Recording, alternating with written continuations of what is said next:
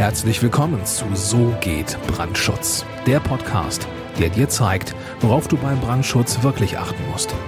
Denn es reicht, dass du Feuer und Flamme für dein Projekt bist.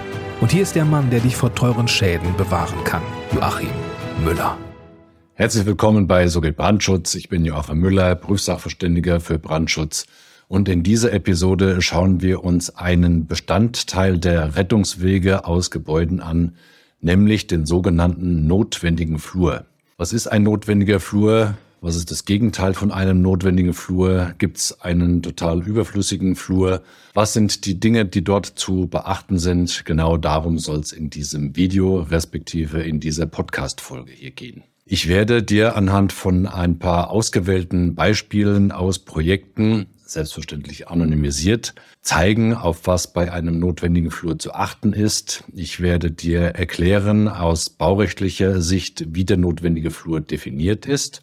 Und das Ganze eben, wie gesagt, anhand von ausgewählten Projektbeispielen. Aber wenn du jetzt hier die Audiospur hören solltest als Podcast-Folge, du musst nicht wegschalten. Ich werde mir wie immer Mühe geben, das Ganze auch auf der Tonspur so rüberzubringen, dass du den Sachverhalt, um den es jetzt hier geht, dass du ihn verstehen kannst, auch wenn du das Video dazu nicht schaust. Selbstverständlich freue ich mich sehr darüber, wenn du im Nachgang auch das Video auf YouTube dazu anschaust, einfach um dir den entsprechenden Sachverhalt nochmal anzuschauen, um das Ganze etwas besser zu verstehen. Weil wir Menschen, wir sind ja auch, hört man zumindest immer häufig, nicht nur Ohrentiere, sondern auch Augentiere.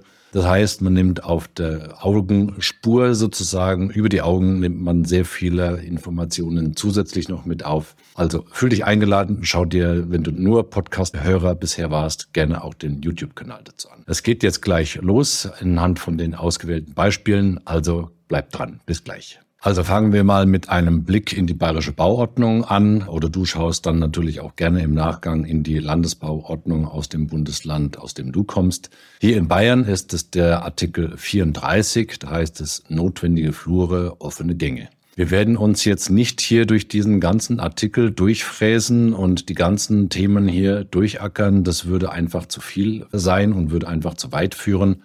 Allerdings will ich dir jetzt anhand von diesem Text hier zumindest mal kurz die Definition eines notwendigen Flurs näher bringen. Da heißt es, Flure über die Rettungswege aus Aufenthaltsräumen oder aus Nutzungseinheiten mit Aufenthaltsräumen zu Ausgängen in notwendige Treppenräume oder ins Freie führen, in Klammern notwendige Flure. Und dann geht's entsprechend weiter. Also das ist hier der erste Halbsatz ist sozusagen die Definition eines notwendigen Flures. Das sind eben, wie es hier schon genannt ist, Flure über die Rettungswege aus Aufenthaltsräumen oder aus Nutzungseinheiten mit Aufenthaltsräumen zu Ausgängen in notwendige Treppenräume oder ins Freie.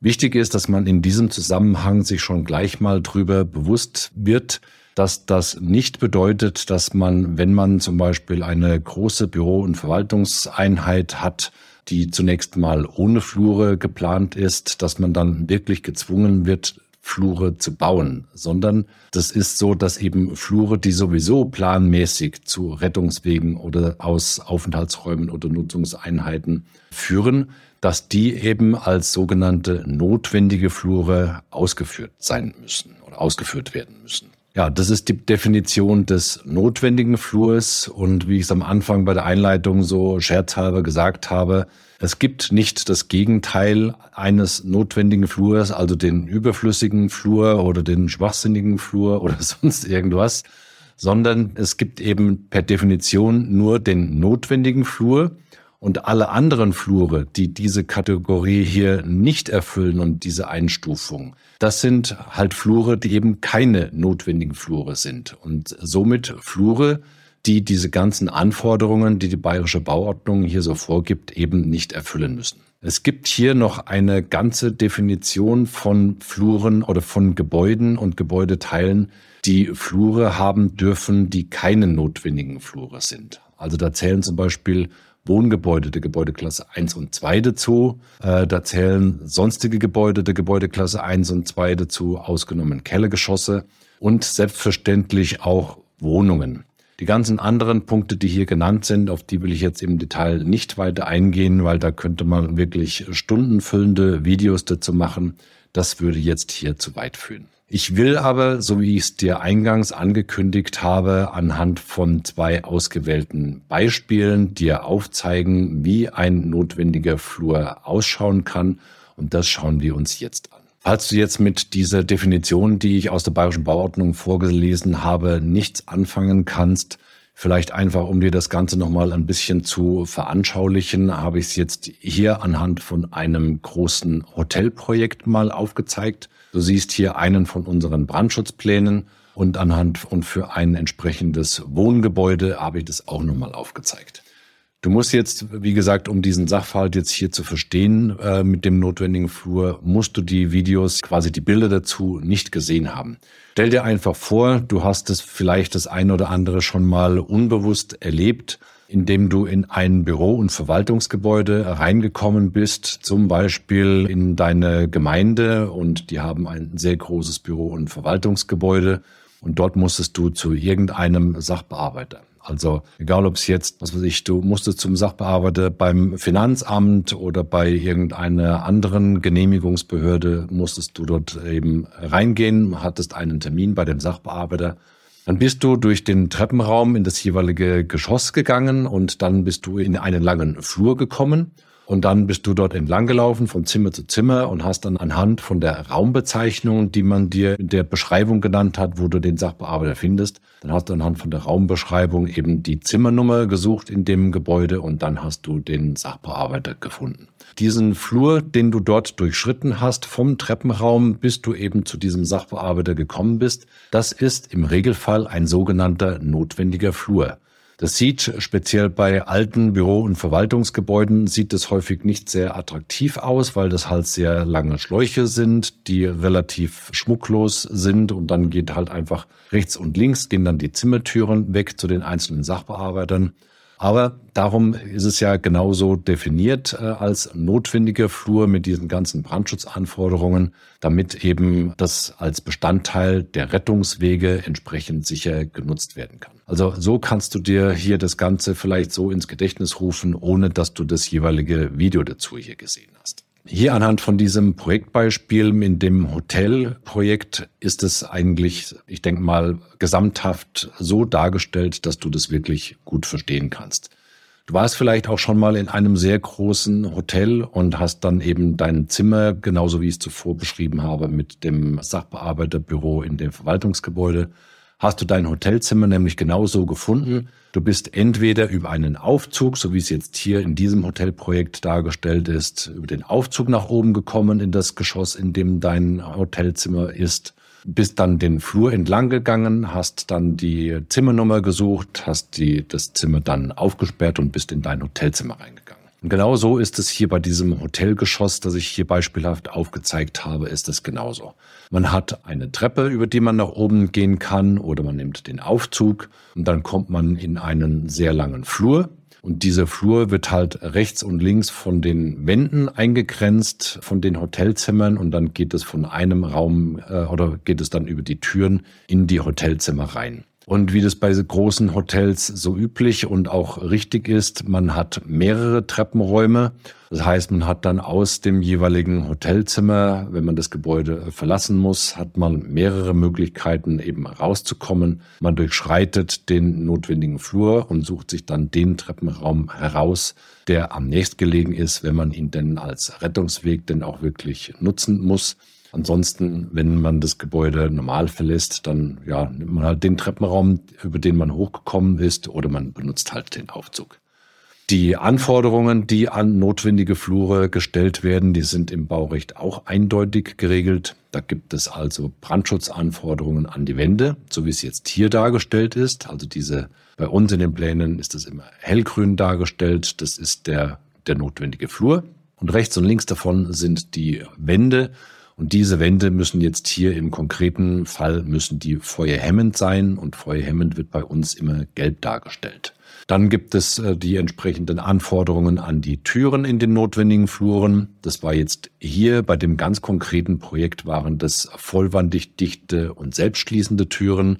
Vollwandig dicht selbstschließend, das ist so eine bayerische Spezialität, eine von vielen bayerischen Spezialitäten.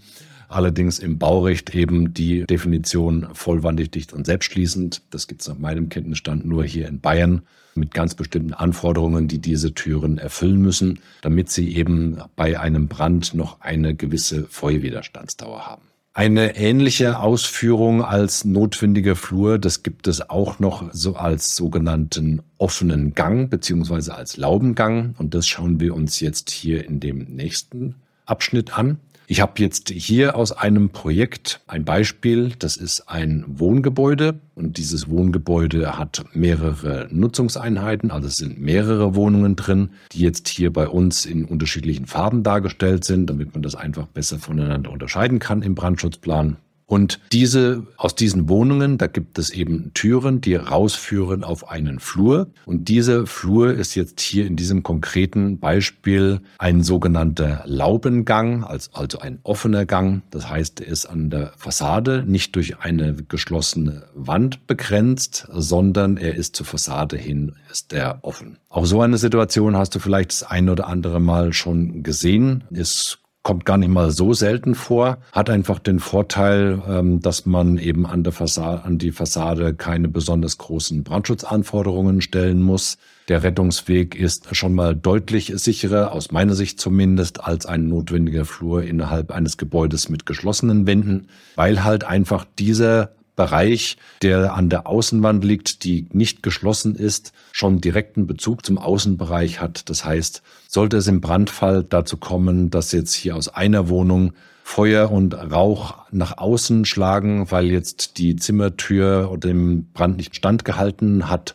Man hat einfach den Vorteil, dass die Hitze und der Rauch einfach schon direkt ins Freie abziehen können. Und wenn man diesen Weg dann als Rettungsweg nutzen möchte, dann hat man da ganz gute Möglichkeiten, zwei bauliche Rettungswege zu erreichen, ohne dass man auch nur in irgendeiner Form gefährdet wird. Je nach Windrichtung natürlich, vollkommen klar. Aber ist einfach der Vorteil des Laubengangs beziehungsweise des offenen Ganges. Es ist wichtig zu wissen, dass dieser notwendige Flur beziehungsweise dieser offene Gang allgemein gesprochen, dass das eben Bestandteil des horizontalen Rettungsweges aus einem Gebäude ist. Also man geht eben, wie schon gesagt, aus der Nutzungseinheit oder aus der Wohnung oder aus dem Hotelzimmer raus und hat dann mehrere Fluchtmöglichkeiten und dieser notwendige Flur ist eben Bestandteil des horizontalen Rettungsweges und hat damit schon einen sehr hohen Stellenwert.